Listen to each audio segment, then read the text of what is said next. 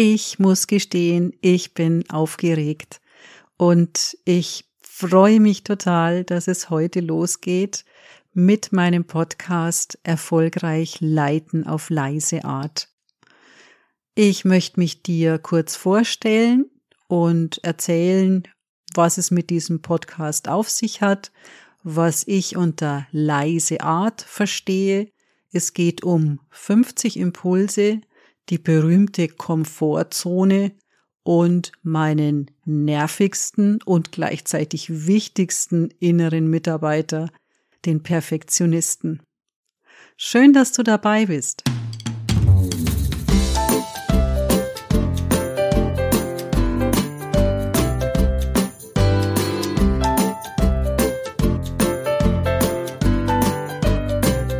Hallo und herzlich willkommen im Erfolgreich Leiten auf leise Art. Ich bin Christine, Sozialpädagogin und seit 2006 als selbstständige Coach tätig. Die Idee zu diesem Podcast ist bestimmt schon zwei Jahre alt, wenn nicht schon älter. Das hat ganz harmlos angefangen. Ich habe hier gehört, dass jemand einen Post Podcast startet. Ich habe da mal in den Podcast reingehört. Zwischenzeitlich hatte ich den Eindruck, jeder und jede startet einen Podcast. Es gab viele Tutorials auf YouTube und viele Themen und äh, berühmte Persönlichkeiten, Schauspieler und Sängerinnen starteten plötzlich einen Podcast. Und trotzdem hat's bis heute gedauert, bis ich meine erste Folge aufnehme. Vielleicht sind die 50 Impulse eine Erklärung dafür. Vor, es ist bestimmt schon zehn Jahre her, vor zehn Jahren habe ich ein Buch gelesen von Sabine Askodom.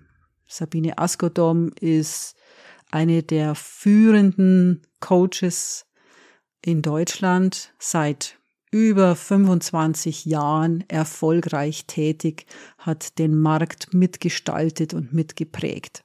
Und sie erzählt in ihrem Buch von einer Studie, in der es äh, darum ging, wieso Leute so lang brauchen, bis sie eine Veränderung umsetzen oder bis sie eine Veränderung anpacken.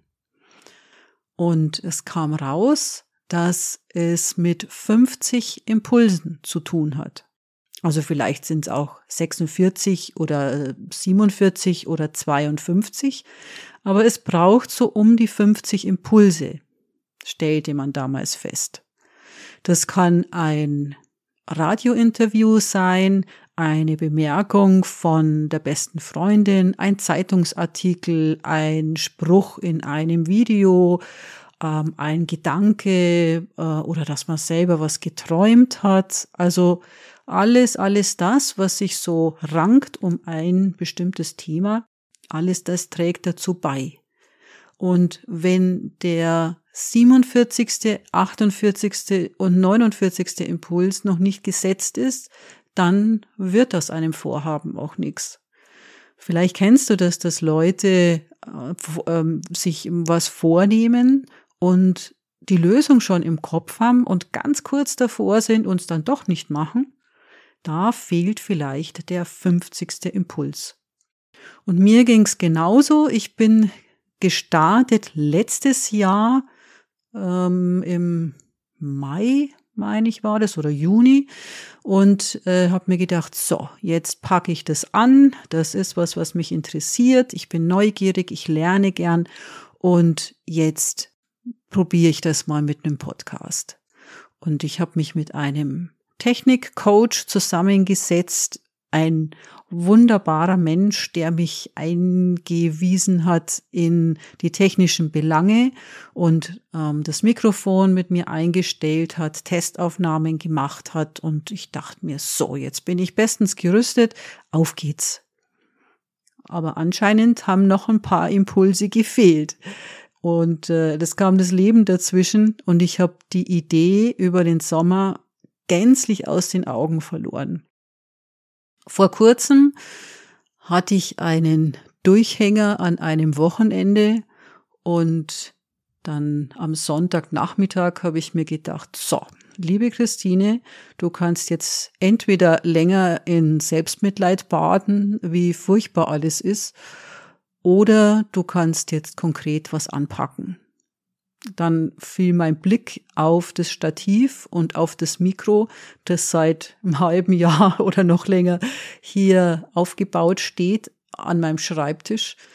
Und ich habe entschieden, ich überlege mir das jetzt genau und entweder verkaufe ich jetzt das Mikro wieder und das Thema ist erledigt oder ich gehe es wirklich an. Dann habe ich mich hingesetzt und überlegt, was brauche ich, damit dieses Projekt für mich funktionieren kann. Und dann war ganz schnell klar, ich brauche Unterstützung. Ich möchte jemand haben, der mir die Postproduktion abnimmt, also die Bearbeitung nach der Aufnahme, den Schnitt und das Glattziehen und das Schneiden, um auch das Hochladen auf den verschiedenen Kanälen. Damit möchte ich mich nicht beschäftigen müssen. Das finde ich sehr anstrengend. Und äh, ich möchte mich um die Aufnahme kümmern und den Rest abgeben. Und wie der Zufall so spielt, hat mich über LinkedIn jemand angeschrieben, ob ich denn nicht schon mal drüber nachgedacht habe, einen Podcast aufzunehmen. Und im ersten Moment dachte ich mir, wow, eine gute Frau kann Gedanken lesen. Uh, die kommt ja jetzt wohl genau im richtigen Moment. Und du wirst es nicht glauben, ich habe die Antwort Tage vor mir hergeschoben und dachte mir, ah, nee, ähm, das, äh, nee, das ist mir doch jetzt irgendwie zu viel und zu schnell. Und dann habe ich es runtergebrochen und mir gedacht, ich kann mit der ja mal reden. Also da ist ja dann noch nichts passiert.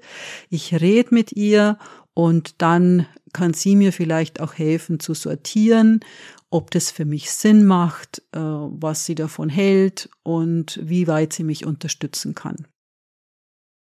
Gesagt, getan. Ich habe mich mit Kim, liebe Grüße an dieser Stelle, in Verbindung gesetzt und was soll ich sagen, es war ein absolutes Match. Sie ist an meiner Seite und nicht nur technisch versiert, sondern auch menschlich passt es ganz wunderbar. Ja, und da war der 50. Impuls da und ich habe mich entschlossen, einen Podcast aufzunehmen. Und dann kam die berühmte Komfortzone ins Spiel. Weil die Idee gut zu finden ist ja mal eins, aber dann loszugehen und die Idee umzusetzen, vielleicht kommt dir das auch bekannt vor, das ist schon noch mal was anderes. Und dann habe ich gemerkt, äh, wieso meine Ängste und meine Zweifel hochkommen. Noch ein Podcast, muss das wirklich sein? Es gibt doch schon genug. Und hört es denn dann überhaupt jemand? Interessiert es jemand? Uh, der ganze Aufwand, mich da jetzt einzuarbeiten und uh, schaffe ich das überhaupt auch zeitlich? Lohnt sich das? Also viele, viele Gedanken, die auch wichtig waren und wo klar war, ich bin gerutscht aus der Komfortzone in die Angstzone. Und ja, da wollte ich auf gar keinen Fall bleiben. Also entweder Projekt stoppen, zurück in die Komfortzone oder einen Schritt weiter in die Experimentierzone. Und da ich von Grund auf sehr neugierig bin und gern Sachen ausprobiere, fand ich mich in der Experimentierzone. Ich habe mein Mikrofon ausprobiert, Testaufnahmen gemacht, habe ähm, damit der Aufwand nicht, nicht so hoch ist, äh, Sprachnachrichten aufgenommen auf WhatsApp, um mal zu testen, wie so der Text gehen könnte und wie ich was formulieren will. Dann habe ich mir Tutorials angeschaut, Webinare mitgemacht, viel gelesen und ja, mir gedacht, jetzt äh, weiß ich genug, Ich weiß noch nicht alles, aber ich bin ja auch keine Schauspielerin oder keine Nachrichtensprecherin oder ausgebildete Synchronsprecherin. Äh, ich mache das hier nebenberuflich, privat und dementsprechend darf dieser Podcast auch sein. Ja, und aus der Experimentierzone bin ich jetzt noch nicht ganz raus. Ich äh, bin auf dem Weg in die Lernzone und in der Zone, wo es dann richtig Spaß macht und äh, wo ich dann schon Erfahrungen habe. Ich freue mich, wenn ich da hinkomme und irgendwann werde ich mit dem Podcast aufnehmen vielleicht sogar wieder in die Komfortzone rutschen. Mal sehen. Im Moment bin ich da aber noch ein Stück davon weg und ich freue mich drauf, was sich da so alles entwickelt. Wenn du eine Anmerkung hast oder eine Idee, was ich besser machen kann, oder wo du sagst, oh, das ähm, hat mir nicht so gut gefallen oder auch gerne, das hat mir super gut gefallen, dann schreib mir gerne oder lass mir deine Ideen und Gedanken auf anderem Weg zukommen. Danke schon mal dafür. Ja, einer der wichtigsten Punkte war mein innerer Mitarbeiter, mein Perfektionist. Auch der spielte in dem ganzen Werdegang eine große Rolle. Vielleicht kennst du das Modell von Friedemann Schulz von Thun, das innere Team. Das innere Team hat als Idee, dass unsere Anteile, die wir haben, unsere Persönlichkeitsanteile, äh, damit man damit arbeiten kann, ähm, Personen sind. Jetzt versuche ich mal dieses komplexe Modell des inneren des inneren Teams äh, mal ganz einfach darzustellen. Ich sag dir, was der Nutzen ist. Also äh, es ist schwierig, äh, wenn du einen inneren Konflikt hast oder ein Thema, mit dem du nicht weiterkommst, klar zu machen welche Gedanken spielen denn da jetzt eine Rolle? Und das innere Team macht aus diesen Gedanken, aus diesen Anteilen Personen. Diesen Personen werden Sätze zugewiesen, Standardsätze, die sie so sagen. Und dann kann man auch schauen, wie diese inneren Personen miteinander umgehen, wie die miteinander reden wie die zusammenarbeiten oder sich auch im Weg stehen, wer sich bedeckt hält oder ausgesperrt ist, wer im Mittelpunkt steht und da ganz laut das Sagen hat. Alles das kann man sich mit diesem Modell wunderbar anschauen. Ich arbeite im Coaching sehr, sehr gern damit. Und ja, mein Perfektionist, der trumpft immer wieder auf, wenn es um solche Sachen geht mit Anspruch. Bei dem Podcast war er natürlich auch im Mittelpunkt und hat da heftigste Reden geschwungen. Und der hätte mir beinahe dieses Projekt, dieses Vorhaben gecrasht, weil er natürlich ganz viel zu kritisieren hatte, zu meckern hatte. Also das passt nicht, die Stimme passt nicht und ja, die Aussprache passt nicht. Und äh, also gab, gab ganz, ganz viel zu meckern. Und dann habe ich beschlossen, ihm eine Weile zuzuhören. Er hat ja auch recht, ja. Und äh, Qualität hat schon auch damit zu tun, dass er seinen Job gut macht. Das auf jeden Fall. Und an irgendeinem Punkt ist es dann aber auch gut. Und äh, der Punkt war, als ich die erste Version von dem Trailer aufgenommen hatte. Da hatte ich gefeilt und gefeilt und formuliert und verworfen und gelöscht und nochmal aufgenommen und gefeilt bis tief in die Nacht. Und er war immer noch nicht zufrieden. Da war immer noch ein falscher Schnaufer irgendwann bei Minute eineinhalb. Und dann habe ich ihn in Urlaub geschickt. Und ihm gesagt, so, mein lieber Perfektionist, du hast einen wunderbaren Job gemacht bis hierhin und jetzt ist gut. Jetzt kannst du dich erholen, jetzt schicke ich dich in Urlaub, pack deine Sachen und ich sag dir, wann du zurückkommen kannst, wann ich dich wieder brauchen kann. Und es war eine große Erleichterung. Gleichzeitig habe ich seine Anregungen aufgenommen und nochmal eine zweite Version gestartet von dem Trailer, weil ich in der ersten Version in meinem perfektionistischen Anspruch überhaupt nicht ich selber war. Also das war eine tolle Aufnahme, die war gut, die war sprachlich sehr gut, vom Ton her super, Tonqualität perfekt, aber es war überhaupt nicht ich. Und dann habe ich mir das am nächsten Tag angehört und habe mir gedacht, nee, nee, also das äh, möchte ich so nicht veröffentlicht wissen. Und dann habe ich diesen Trailer nochmal aufgenommen mit viel mehr Leichtigkeit, weil ich hatte ja schon eine Version, die man bestenfalls hernehmen kann.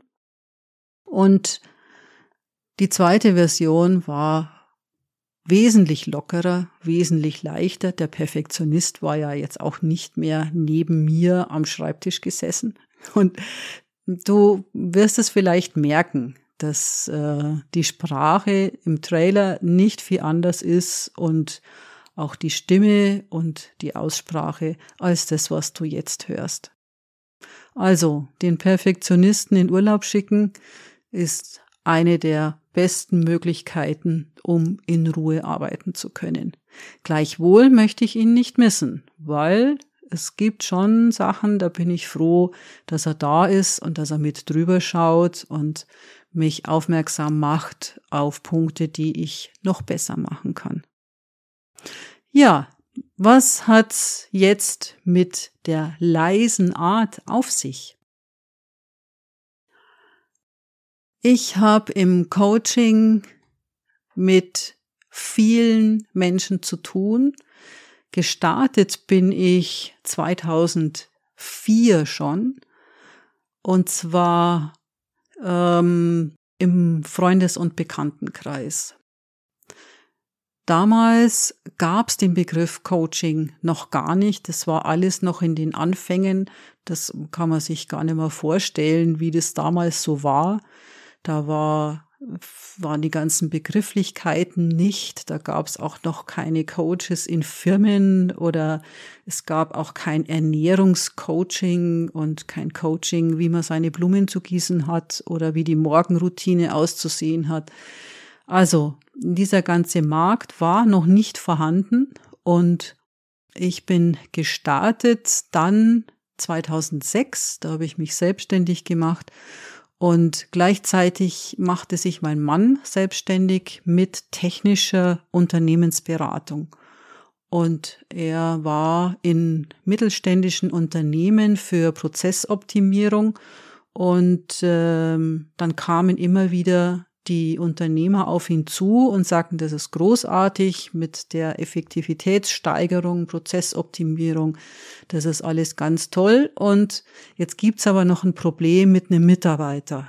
Oder da gibt's einen Abteilungsleiter, der äh, Schwierigkeiten hat, äh, mit seinem Team zurechtzukommen.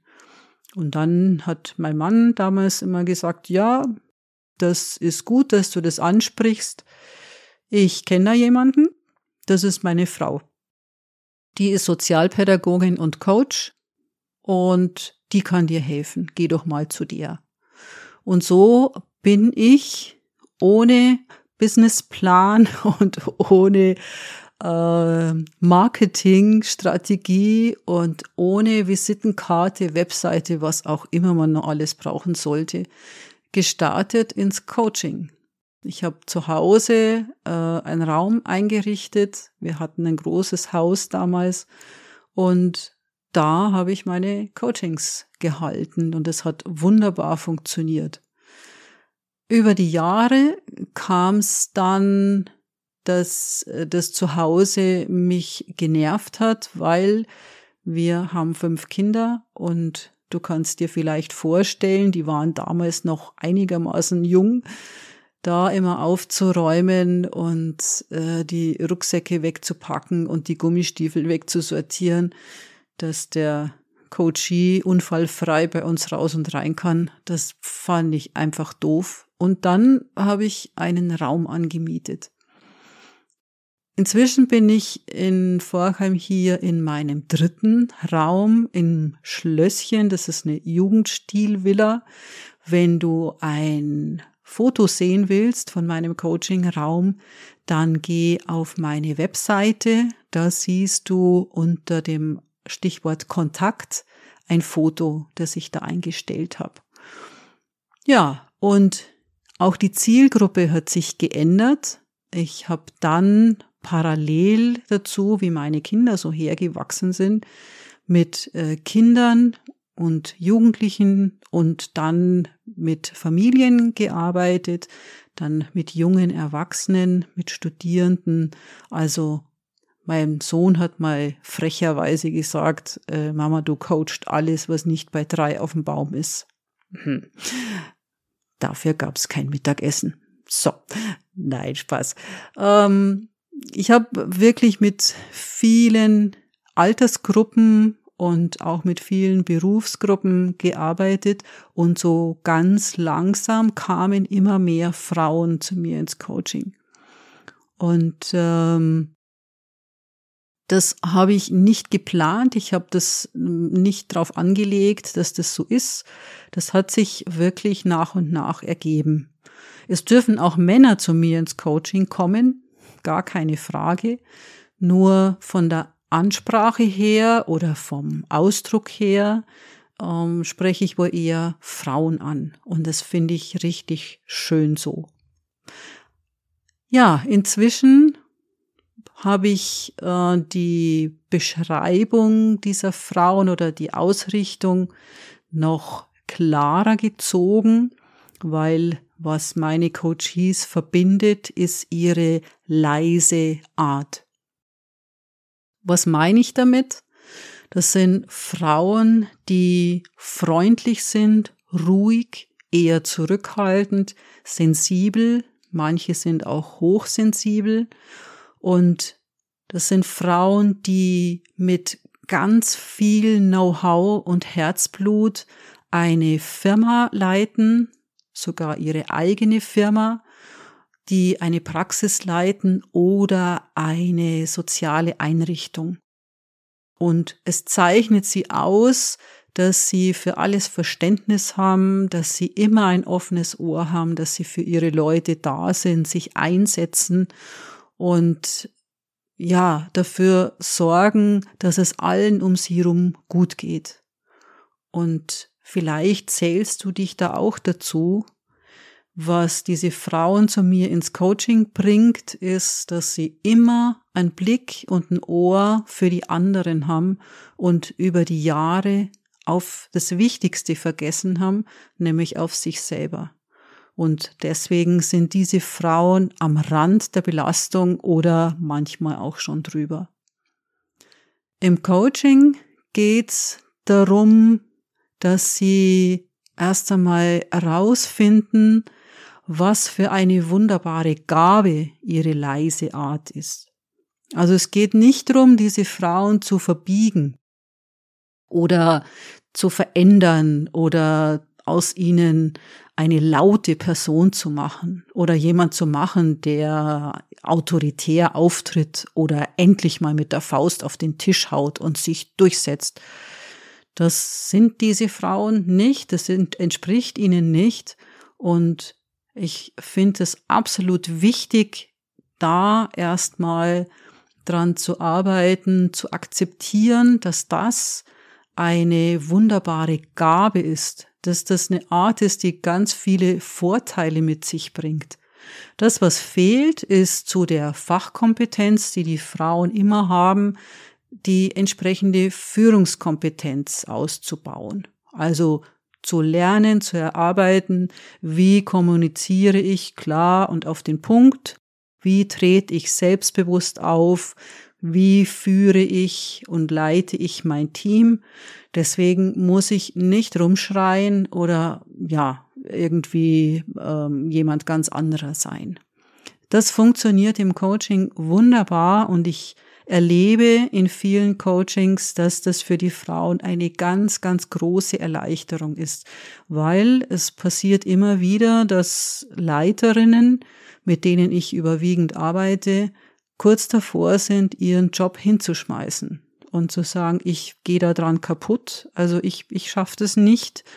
Ich suche mir einen anderen Job ohne Verantwortung und wo ich meine Ruhe habe und wo ich diese Werte wie Freundlichkeit und Harmonie und Respekt leben kann, ohne dass ich mich so verausgabe oder so aufarbeite zwischen allen Anforderungen.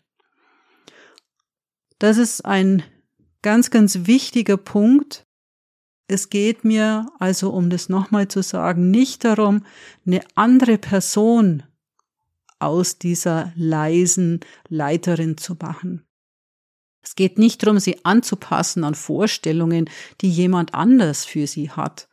Es geht darum, ihr den Rücken zu stärken, sie stark zu machen, dass sie ihre eigene leise Art annehmen kann und das sogar als Trumpf einsetzt in ihrer Arbeit.